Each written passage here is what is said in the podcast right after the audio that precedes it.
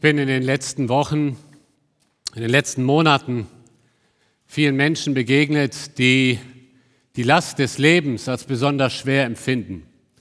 Menschen mit einer bedrückten Seele. Das sind nicht die Menschen, die sich gerade auf der Überholspur des Lebens befinden, sondern Menschen, die kurz davor sind, aufzugeben. Menschen mit Suizidgedanken. Ich bin Menschen begegnet, die unter Ängsten und unter Depression leiden. Menschen, die darunter leiden, dass Beziehungen in ihrem Leben kaputt sind und auch irgendwie nicht mehr ganz wieder in Ordnung zu bringen sind. Eine Krise in der Ehe, eine kaputte Ehe kann wirklich ganz schön schwer wiegen. Und diese Menschen sind hier, diese Menschen sind vor dem Livestream und sie schleppen eine Last mit sich rum. Sie haben eine bedrückte Seele. Neu daran ist nicht, was es für Lasten sind. Neu daran, so empfinde ich das jedenfalls als Pastor, ist das Ausmaß. Ich übertreibe nicht, wenn ich sage, wöchentlich, wöchentlich erreichen uns Hilferufe von Menschen. Außerhalb der Gemeinde, aus dem Livestream, aber auch innerhalb der Gemeinde. Und deswegen weiß ich, dass heute hier im Raum ganz viele Menschen sitzen, die bedrückt sind, die Lasten mit sich schleppen. Das sind nicht Lasten, die man sehen kann wie diesen schweren Stein. Das sind Lasten, die nicht sichtbar sind, aber sie sind da. Und sie sind heute auch mit in den Reihen vertreten. Lasten, die schwer sind. Das sind Menschen, man würde sagen, mit denen das Leben es nicht gut meint. Menschen, die das Ausmaß der Not kaum tragen können. Menschen, die eine innere Unruhe verspüren. Mein Predigtthema heute Morgen lautet Ruhe für die Seele. Ruhe für die Seele. Der Text kommt aus Matthäus 11, Vers 28 bis 30. Ihr Lieben, ich habe mich dazu entschieden, mit meiner Römer-Serie für eine Predigt lang zu pausieren. So Gott will, werde ich in der nächsten Predigt mit Römer 5 fortsetzen. Aber ich habe ich hab mich einfach geführt gesehen, angesichts der Situation, wir müssen mal eine Pause machen, wir müssen mal Matthäus 11 predigen, aufgrund der Not, durch die viele gehen. Matthäus 11. Wir sind im Matthäus-Evangelium. Das Neue Testament beginnt ja mit vier Berichten, die alle schwerpunktmäßig über Jesus berichten, über sein Leben. Wer war Jesus? Was hat er gelehrt? Was hat Jesus getan? Das sind vier Berichte zu Beginn des Neuen Testaments. Wir nennen die auch vier Evangelien. Und jedes einzelne Evangelium setzt nochmal einen anderen Schwerpunkt. Matthäus hat das Anliegen, Jesus als den Sohn Davids darzustellen, der verheißene Messias aus dem Alten Testament, der Retter, der gekommen ist, um die Menschen von der Sündenlast zu befreien. Das ist der Schwerpunkt im Matthäusevangelium. Und jetzt sind wir in Kapitel 11, also mittendrin, und ich lese den heutigen Predigtext einmal vor. Matthäus 11, die Verse 28 bis 30. Da sagt Jesus, kommt her zu mir, alle ihr mühseligen und Beladenen, und ich werde euch Ruhe geben. Nehmt auf euch mein Joch und lernt von mir, denn ich bin sanftmütig und von Herzen demütig, und ihr werdet Ruhe finden für eure Seelen, denn mein Joch ist sanft und meine Last ist leicht. Zweimal finden wir in diesem Text eine Zusage, die Jesus macht. Ihr werdet Ruhe finden. Ich werde euch Ruhe geben, ihr werdet Ruhe finden für eure Seelen. Und um diese Ruhe zu bekommen, gibt es drei Voraussetzungen. Jesus sagt, kommt, nehmt und lernt. Das sind drei Punkte und meine Predigt hat heute drei Punkte, wie wir zu dieser Ruhe kommen können. Der erste Punkt lautet, Ruhe für die Seele, komm zu Jesus. In Vers 28, da sagt Jesus, kommt her zu mir, alle ihr mühseligen und beladenen, ich werde euch Ruhe geben. Jesus spricht hier eine Einladung aus. Eine wunderbare Einladung. Aber diese Einladung, sie steht nicht im luftleeren Raum. In Matthäus 11, das ist eigentlich ein Kapitel, wo ganz viele Menschen Jesus ablehnen. Wo sie an Jesus zweifeln. Es beginnt damit, dass Johannes der Täufer, der große Mann Gottes, plötzlich Zweifel hat im Gefängnis. Ist Jesus der, der da kommen soll? Und dann geht's weiter in Matthäus 11 und wir sehen, die religiösen Führer lehnen ihn ab. Warum? Weil Jesus nicht in ihr Frömmigkeitsbild passt. Jesus ist ein Freund von Sündern. Das passt uns nicht und sie lehnen ihn ab. Und dann kommt in Matthäus 11 eine, ein Abschnitt, wo Jesus Weherufe ausspricht. Das heißt eine Gerichtsbotschaft über verschiedene Städte. Und da heißt es beispielsweise in Vers 21, wehe dir Korazin, wehe dir Bethsaida, das waren zwei Städte. Denn wenn in Tyros und Sidon die Wunderwerke geschehen wären, die unter euch geschehen sind, längst hätten sie in Sack und Asche Buße getan. Das heißt, Jesus ist durch diese Städte gezogen. Jesus hat sich in diesen Städten geoffenbart. Ich bin der Retter, der kommen soll. Ich bin für euch da. Aber diese Menschen in diesen Städten lehnen Jesus ab. Sie wollen Jesus nicht folgen. Sie wollen ihre Sünde nicht einsehen. Und so spricht Jesus hier ein Weheruf, eine Gerichtsbotschaft über diese Städte aus. Und anschließend passiert in Matthäus 11 etwas Überraschendes. Jesus bricht in einen Lobpreis aus und er lobt Gott, sein Vater, dafür, dass er die Wahrheit vor Weisen und Intellektuellen verborgen hat und sie stattdessen unmündigen, also einfach gestrickten Menschen geoffenbart hat. Das Problem ist doch, dass so viele Menschen so selbstgerecht sind, dass sie denken, sie brauchen Jesus nicht in ihrem Leben. Dass sie sich etwas auf sich selbst einbilden. Ich bin so intelligent, ich bin gebildet, das Evangelium ist mir zu einfach, das Wort vom Kreuz, vom Kreuz ist ihnen eine Torheit. Sie sind verstockt, sie sind verschlossen, aber stattdessen offenbart sich Jesus den Menschen, die wissen, dass sie ihn brauchen die genau wissen, ich, ich brauche Jesus. Matthäus 5 nennt diese Menschen die Armen im Geist. Die, die merken, ich komme ohne Jesus nicht durchs Leben, das Leben ist zu schwer. Und an diese Menschen wendet sich Jesus jetzt in Matthäus 11, Vers 28 und sagt, kommt her zu mir, alle ihr mühseligen und beladenen. Jetzt müssen wir heute Morgen die Frage klären, wer sind die mühseligen und beladenen? Ich denke, es geht hier um eine Personengruppe, die mit zwei Begriffen bezeichnet wird. Zuerst einmal kommen wir zu den mühseligen. Dahinter steckt das Verb abmühen. Das heißt, Jesus sagt hier im Prinzip, kommt her zu mir, ihr, die ihr euch abmüht. Das gleiche Wort wird in Lukas 5 verwendet, wo Petrus, wo Jesus erstmal zu den Jüngern sagt, fahrt noch mal raus aufs Meer und werft eure Netze aus. Und Petrus sagt, Herr, Meister, wir haben uns die ganze Nacht abgemüht. Das ist das Wort. Und haben nichts gefangen. Aber hier geht es nicht um Menschen, die einfach nur mal eine schlechte Nacht hatten, wie bei Petrus. Das griechische Wort hier steht im Präsens und wir müssen wissen, die griechische Präsensform bezeichnet einen andauernden Zustand. Das heißt, die mühseligen hier in unserem Text, das sind nicht die Menschen, die mal einen harten Tag hatten. Die mühseligen, das sind nicht die Menschen, die eine harte Woche hinter sich hatten. Die mühseligen sind die Menschen, die dauerhaft unter der Last des Lebens leiden, für die das Leben Mühe ist. Kannst du dich da wiederfinden? Gehst du da vielleicht auch durch? Dass du Tage hast, wo du morgens am liebsten einfach im Bett bleiben willst, weil jeder Tag einfach nur eine Mühe ist und das dauerhaft. Vielleicht geht das in deinem Leben schon seit langem so. Jesus sagt, ich lade dich heute ein. Du bist gemeint. Dich spreche ich mit dieser Predigt heute an. Es ist Jesu Einladung. Kommt her zu mir, ihr mühseligen. Aber er nennt diese Gruppe auch ihr Beladenen. Das sind Menschen, die mit einer Last durchs Leben gehen, aber auch unter dieser Last leiden, denen das Leben zu schwer ist. Das Leben kann so schwer sein, ihr Lieben. Wir müssen uns die Frage heute Morgen stellen, was für Lasten können das sein? Ich denke, es können religiöse Lasten sein, denn in Matthäus 23, Vers 4, da sagt Jesus über die Pharisäer, sie binden aber schwere und schwer zu tragende Lasten zusammen und legen sie auf die Schultern der Menschen. Sie selbst aber wollen sie nicht mit ihrem Finger bewegen. Hier geht es um menschliche Gebote, um Zusatzregeln, die die Pharisäer entworfen haben. Genau das kritisiert Jesus in der Bergpredigt, auch im Matthäusevangelium. Er kritisiert, dass die Pharisäer menschliche Zusatzgebote zur Bibel hinzufügen und das ist hart für die Menschen, die leiden unter dieser Last. Übrigens, auch uns als Gemeinde erreichen immer wieder Hilferufe von Menschen, die aus sehr streng gesetzlichen Gemeinden kommen. Die nur gesagt bekommen und so erzogen wurden schon als Kinder, du darfst das nicht, du darfst das nicht, pass auf, wenn du etwas Falsches machst, Gott wird dich richten. Wenn du etwas Falsches tust, Jesus kommt wieder, du bist in der Hölle. Und sie leiden, sie gehen mit einer Last durchs Leben und ständig mit einem schlechten Gewissen da, wo sie kein schlechtes Gewissen haben müssen, weil sie nicht gegen Gottes Gebot verstoßen, sondern gegen eine menschliche Gemeinderegel. Du darfst nur mit einem Zopf in die Schule gehen. Ich meine nichts gegen Zöpfe, Aber wo steht das in der Bibel?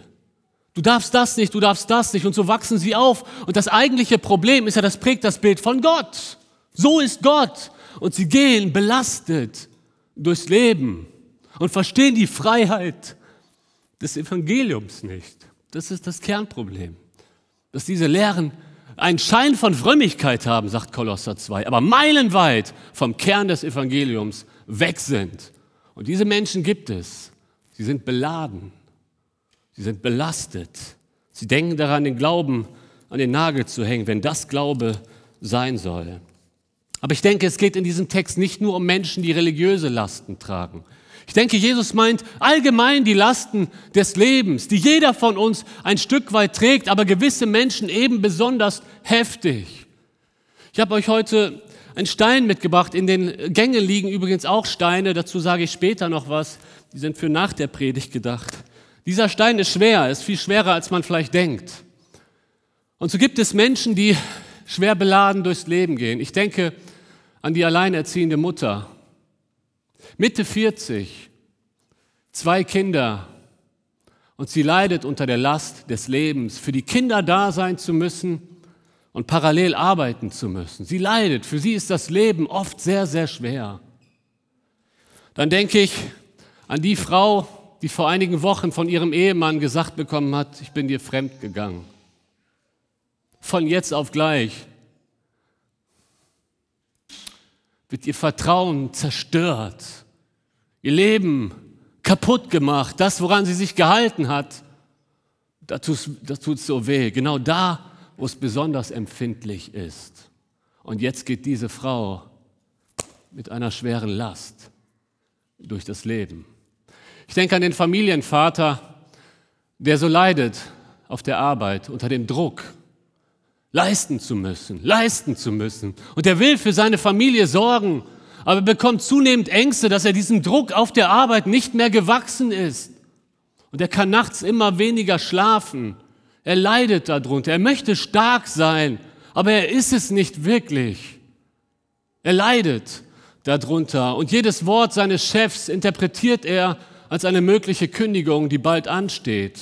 Und er baut mehr und mehr Ängste auf. Ihr Lieben, viel mehr Männer, als ihr denkt, leiden unter diesen Ängsten. Viel, viel mehr. Ich denke an die junge Frau, die so ein hypersensibles Gewissen hat. Und ständig denkt, sie ist wieder schuldig geworden, obwohl sie es nicht ist. Das Gewissen verdammt sie, obwohl Gott sie nicht verdammt, aber sie leidet darunter. Und sie entwickelt Zwangshandlungen, um dieses schlechte Gewissen irgendwie zu vermeiden. Und der Vers in der Bibel, wer Gutes zu tun weiß und tut's nicht, dem ist es Sünde, bricht ihr fast das Genick. Auch diese Menschen gibt es. Sie gehen beladen durch das Leben. Ich denke an die Ehefrau, deren Mann passiv ist. Und sie hat die ganze Last der Verantwortung auf ihren Schultern. Homeschooling für die Kinder. Sie muss sämtliche Entscheidungen am Tag treffen. Und es liegt zu viel auf ihren Schultern. Ihre Schultern wurden nicht dafür gemacht, die ganze Last der Verantwortung alleine tragen zu müssen, weil der Mann passiv ist. Diese Frau geht mit einer Last durchs Leben. Dann gibt es den Ehemann, an den ich jetzt auch denke, der seit 15 Jahren in der Pornosucht steckt und nicht rauskommt. Er ist immer wieder niedergeschlagen. Er will nicht der Mann sein, der er ist. Er will da raus. Und er schaut auf Vorbilder und sagt, so will ich eigentlich sein, aber Fakt ist, ich falle immer wieder. Immer wieder. Und er spürt die Last. Ja, zugegebenermaßen, es ist eine Last, die er selbst verschuldet. Und dennoch trägt er diese Last. Eine schwere Last. Die Ketten der Sünde in seinem Leben wiegen unglaublich schwer. Und dann gibt es Personen, die es ständig allen Menschen recht machen müssen. Auch die gibt es. Auch sie leiden unter einer Last, denn sie fragen sich ständig, was denken die anderen jetzt über mich? Und wenn sie keine Anerkennung bekommen, kommen die Minderwertigkeitskomplexe hoch. Sie leiden unter einer Last. Da sind Menschen im Leben plötzlich so groß. Menschen haben so ein großes Gewicht in unserem Leben. Und ständig gehen sie mit der Frage durchs Leben, reden die jetzt über mich? Und überall siehst du Augen, die dich beobachten und du leidest unter Ängsten, Ängsten vor Menschen. All diese Personen tragen schwere Steine mit sich rum. Das, war, das waren jetzt nur einige Beispiele. Es gäbe viel, viel mehr. Aber lasst mich euch eins sagen, das waren alles keine Beispiele, die am Schreibtisch entstanden sind während der Predigtvorbereitung. Ihr Lieben, das sind Beispiele, die das Leben schreibt. Das sind reale Situationen, reale Situationen, die teilweise hier im Raum vertreten sind, die im Livestream vertreten sind. Wir alle tragen Lasten mit uns rum. Wir alle gehen manchmal mehr, manchmal weniger mühselig durchs Leben. Und vielleicht sind das Steine, die du gar nicht wahrhaben willst in deinem Leben, die du kleinredest, wo du versuchst, damit irgendwie selber zurechtzukommen. Aber du merkst immer mehr, du schaffst es nicht alleine. Weißt du, was Jesus dir heute sagt? komm her zu mir. Ich will dir Ruhe geben. Das ist die Einladung, die Jesus dir heute ausspricht. Geh mit deiner Last zu Jesus. Ich weiß nicht, wie du bisher mit dieser Last umgegangen bist. Vielleicht hast du sie versucht klein zu reden. Vielleicht hast du sie versucht zu leugnen. Vielleicht hast du gedacht, du musst alleine damit klarkommen und du kannst ja keine andere Person damit belasten. Aber Fakt ist, du trägst sie mit dir. Und du sagst ständig, ich muss doch stark sein, ich muss doch stark sein. Und du merkst immer mehr, du schaffst es nicht, stark zu sein. Weißt du was? Ich will dir heute sagen, du musst es nicht. Weil Jesus sagt, komm her zu mir.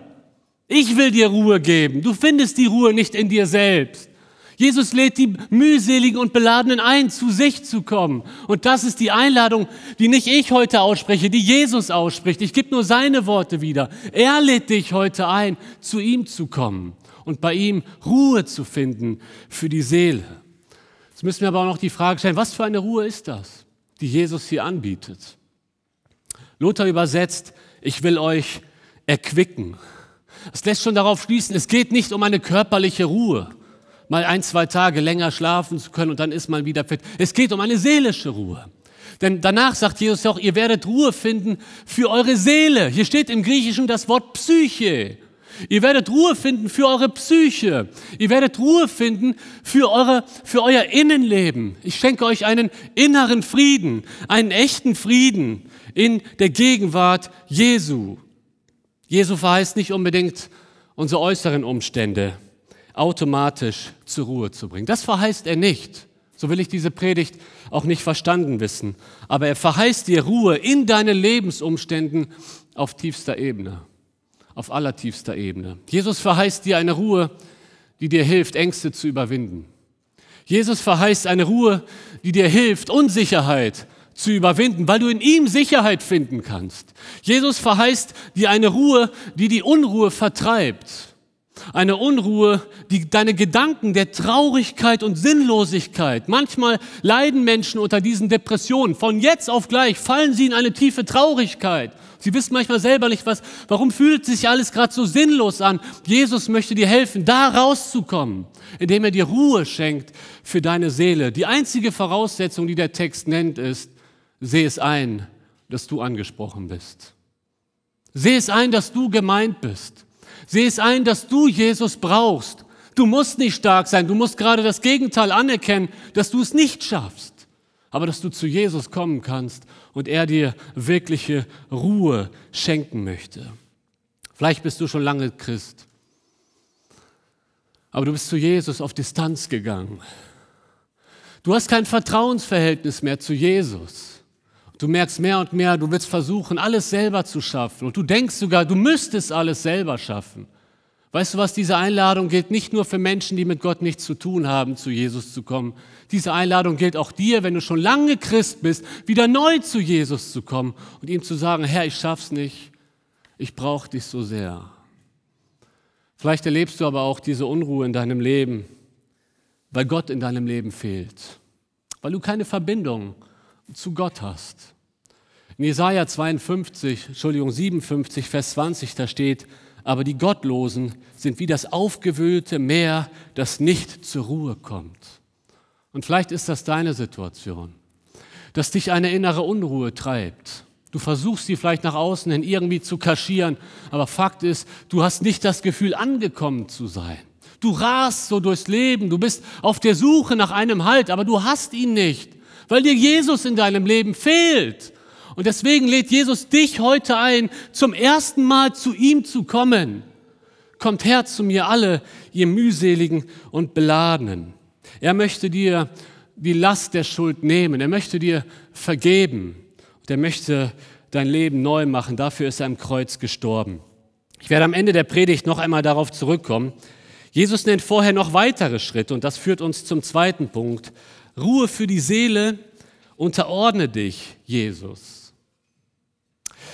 Jesus sagt nicht nur, kommt her zu mir. Jesus sagt auch, nehmt auf euch mein Joch.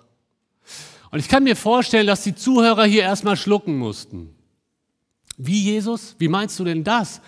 Du rufst uns zu dir mit all unseren Lasten und versprichst uns Ruhe und jetzt das Joch? Wie ist das gemeint, Jesus? Jetzt müssen wir uns natürlich zunächst einmal die Frage stellen, was ist ein Joch?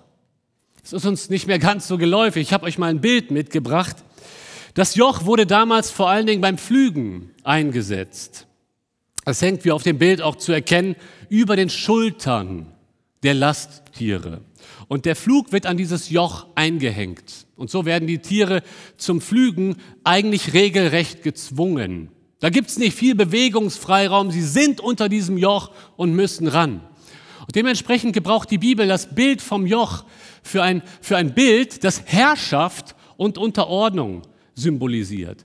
Der Prophet Jeremia, er verkündigt das Gericht über das Südreich. Das Südreich, also Juda, hat nicht mehr mit Gott gelebt und sie mussten in die babylonische Gefangenschaft.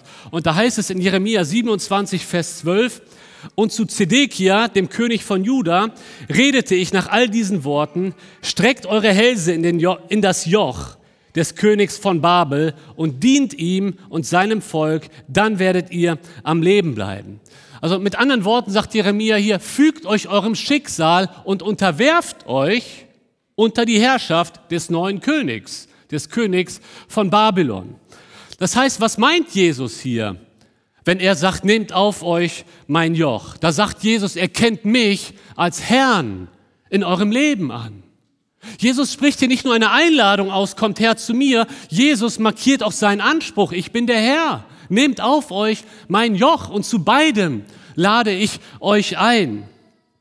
Echtes Christsein zeigt sich immer darin, dass wir Jesus nicht nur als Retter anerkennen, sondern auch als Herrn in unserem Leben. Jesus, du hast das Sagen über mein Leben. Du bist der Herr. Deswegen nennt sich Paulus im Römerbrief auch Knecht Jesu Christi. Da steht eigentlich das Wort Sklave. Und schaut mal, der Wunsch nach Unabhängigkeit, er hält so viele Menschen davon ab, zu Jesus zu kommen. Ich will mein Leben selbst in der Hand haben. Du merkst es nicht, dass du dein Leben vor die Wand fährst, weil du es selbst in der Hand haben willst. Jesus sagt dir heute, komm zu mir und nimm mein Joch auf dich. Es klingt im ersten Moment paradox, oder? Ruhe unter einem Joch?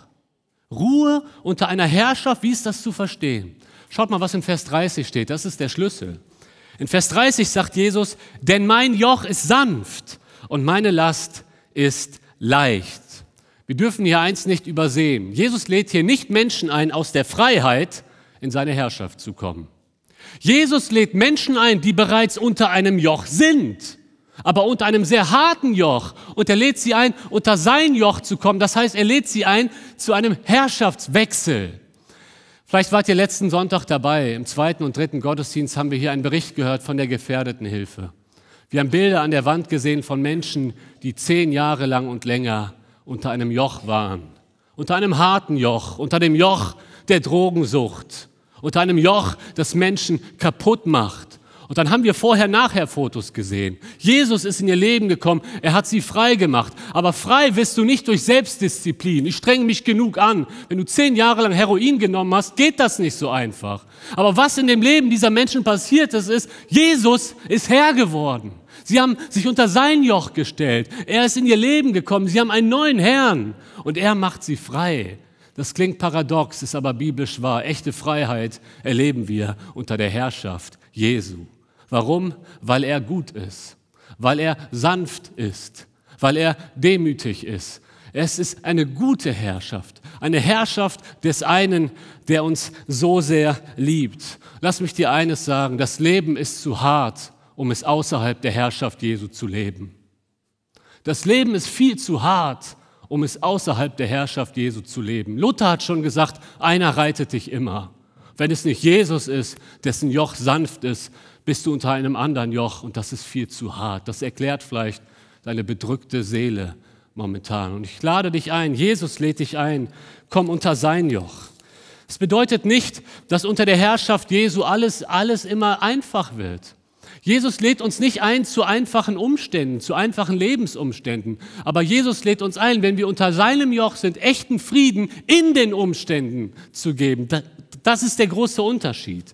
Halt und Ruhe in den schwierigen Umständen. Und meine Frage an dich heute ist, bist du bereit, Jesus als deinen Herrn anzuerkennen. Dass du sagst, Jesus, ich verstehe, wie sehr du mich liebst. Ich komme gerne unter deine Herrschaft. Sei du der Herr in meinem Leben. Ich kann euch sagen, mir ist es so schwer gefallen. Ich habe mit als 18-Jähriger damit gerungen. Herr, ich will mein Leben selber leben als Jugendlicher. Ich will eigentlich nicht, dass du der Herr bist. Und immer wieder hat mich Jesus darauf hingewiesen, André, ich will der Herr in deinem Leben sein. Bis es eben irgendwann diesen Tag des Zerbruchs gab und ich gesagt habe, Jesus, mach du mit meinem Leben, was du willst. Bestimm du mein Leben. Ich gebe mich dir hin zu 100 Prozent. Und ich kann euch sagen, Jesus hat einen Frieden geschenkt. Den kann keine Psychologie und keine Psychiatrie geben. Den kann kein Life-Coach dir anbieten. Diesen Frieden kann dir keine Religion anbieten. Diesen Frieden kann nur Jesus geben. Ich habe es in meinem Leben erlebt und hier sitzen ganz viele, die das in ihrem Leben erlebt haben. Und genau dazu lade ich dich ein, Ruhe zu finden unter einem Joch, unter einem sanften Joch, unter der Herrschaft Jesu. Jesus kommt zu einem dritten Punkt. Ruhe für die Seele. Lernt von mir, sagt er. Lerne von Jesus. Jesus sagt eben nicht nur, nehmt auf euch mein Joch. Jesus sagt, nehmt auf euch mein Joch und lernt von mir. Das müssen wir wissen, zur Zeit des Neuen Testaments waren ganz viele Lehrer unterwegs.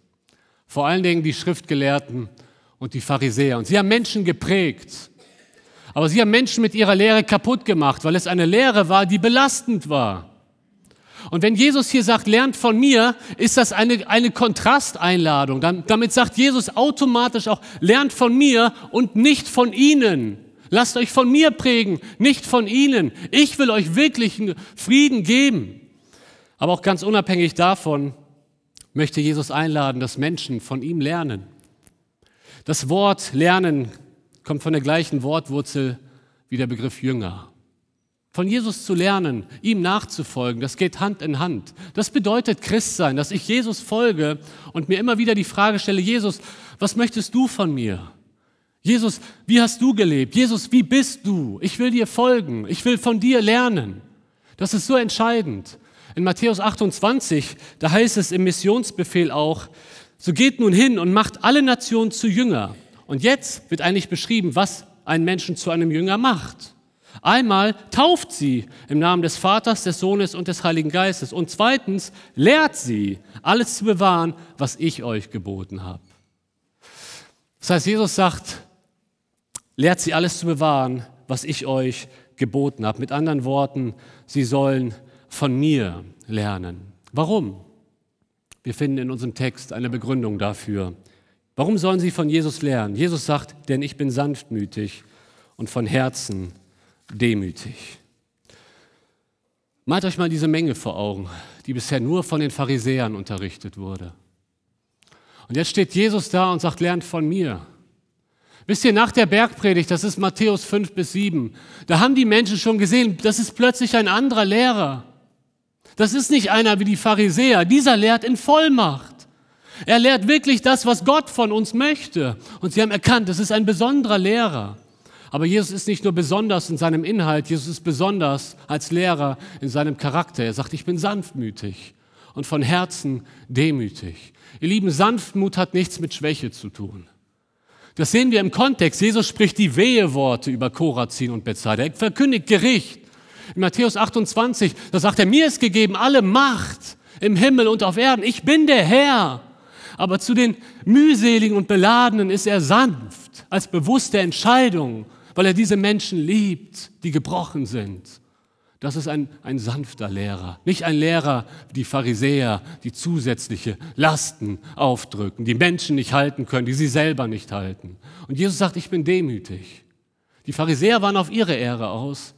Jesus war auf die Ehre seines Vaters aus und auf das Wohl der Menschen. Er hat nicht das Seine gesucht, sondern das Wohl der Menschen. Er war von Herzen sanftmütig und demütig. Und Jesus sagt, lernt von mir. Komm zu mir. Lerne von mir. Wisst ihr, auch heute gibt es so viele Stimmen, die uns lehren wollen. Vielleicht ist es deine alte Gemeindeprägung, Traditionen, menschliche Gesetze, die du immer noch im Hinterkopf hast. Vielleicht sind es die Verwandte, die dir jetzt sagen, dass du nach Köln gehst, ist falsch. Das ist eine weltliche Gemeinde, du musst die und die Regeln halten. Jesus sagt, lerne von mir, lerne von mir, nicht von den Menschen. Vielleicht sind es die Medien, auf die du hörst, Stimmen, die unser Leben prägen wollen, die in uns reinreden, wie ein erfolgreiches Leben aussieht. Jesus sagt, hör nicht auf sie, lerne von mir.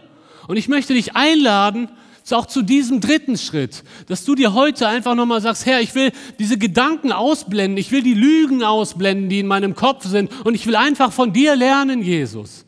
Weißt du was, geh doch einfach mal mit deiner Bibel in die Natur. Nimm dir eine Zeit der Stille und sag, Jesus, rede du. Ich will auf dich hören. Ich will von dir lernen. Du bist wirklich sanftmütig und von Herzen demütig. Du meinst es so gut zu mir.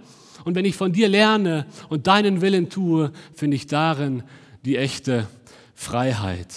Wir möchten gleich zwei Lieder singen, beziehungsweise auf zwei Lieder hören. Und ich lade dich ein, während dem Lied an einer Aktion teilzunehmen. Schau mal, Jesus sagt, ihr werdet Ruhe finden für eure Seelen wenn ihr zu mir kommt, wenn ihr euch meiner Herrschaft unterordnet und wenn ihr euch einfach entscheidet, von mir zu lernen, mir nachzuahmen, dann möchte ich euch Ruhe geben für die Seelen. Jesus sagt, kommt her zu mir, die ihr mühselig und beladen seid.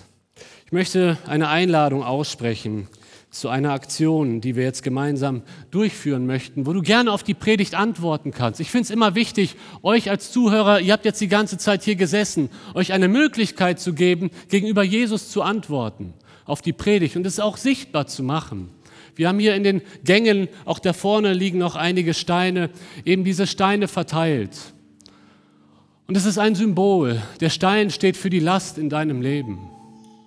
Und ich möchte dich einladen, werden wir jetzt gleich die zwei Lieder singen, beziehungsweise auf die Lieder hören, dass du dir so einen Stein nimmst und ihn vor das Kreuz ablegst. Denn es ist Jesus, der dich einlädt, komm näher zu mir. Du musst diese Last in deinem Leben nicht selber tragen. Ich will sie dir abnehmen. Ich will dir helfen. Ich will dir Ruhe geben für deine Seele. Dann kannst du das machen. Du musst es nicht tun. Aber vielleicht hilft es dir, diese symbolische Handlung zu vollziehen und zu sagen, ja, ich lege meine Last ab. Ich weiß nicht, was es für eine Last ist in deinem Leben. Aber wenn du eine trägst, dann komm zu Jesus. Du kommst nicht zu einem Menschen, du kommst zu Jesus. Und doch wollen wir hier auch vorne stehen. Wenn du auch ein Gebet haben möchtest, dann kannst du auf die Gebetspartner zugehen, die auch vor dem Kreuz warten. Und wir können zusammen zu Jesus gehen. Aber ich lade dich ein, bleib nicht sitzen. Wenn du eine Last mit dir trägst, dann komm doch zu Jesus damit. Du musst sie nicht länger mit dir tragen. Vielleicht bist du noch nie zu Jesus gekommen. Vielleicht sitzt du hier, weil du Interesse am Glauben bekommen hast aber du, du hast dein Leben noch nie Jesus geweiht, dann lade ich dich ein, das heute zu tun, indem du auch dir so einen Stein nimmst und sagst, das ist meine Sünde, Herr, und ich lege sie ab, vergib du mir meine Sünden und komm du in mein Leben. Lade dich ein, den Stein hier nach vorne zu bringen. Und dann kannst du auch noch einen Moment hier stehen, vor dem Kreuz, und Jesus einfach darum bitten, in dein Leben zu kommen, beziehungsweise wieder neu der Herr deines Lebens zu sein. Danach kannst du dich auch gerne wieder setzen im ersten Gottesdienst sind einige nach vorne gekommen, dann hatten wir da eine größere Menschentraube. Das möchten wir vermeiden, aber du kannst gerne kommen und dann dich wieder hinsetzen. Lass uns dazu aufstehen und wir möchten jetzt auf zwei Lieder hören.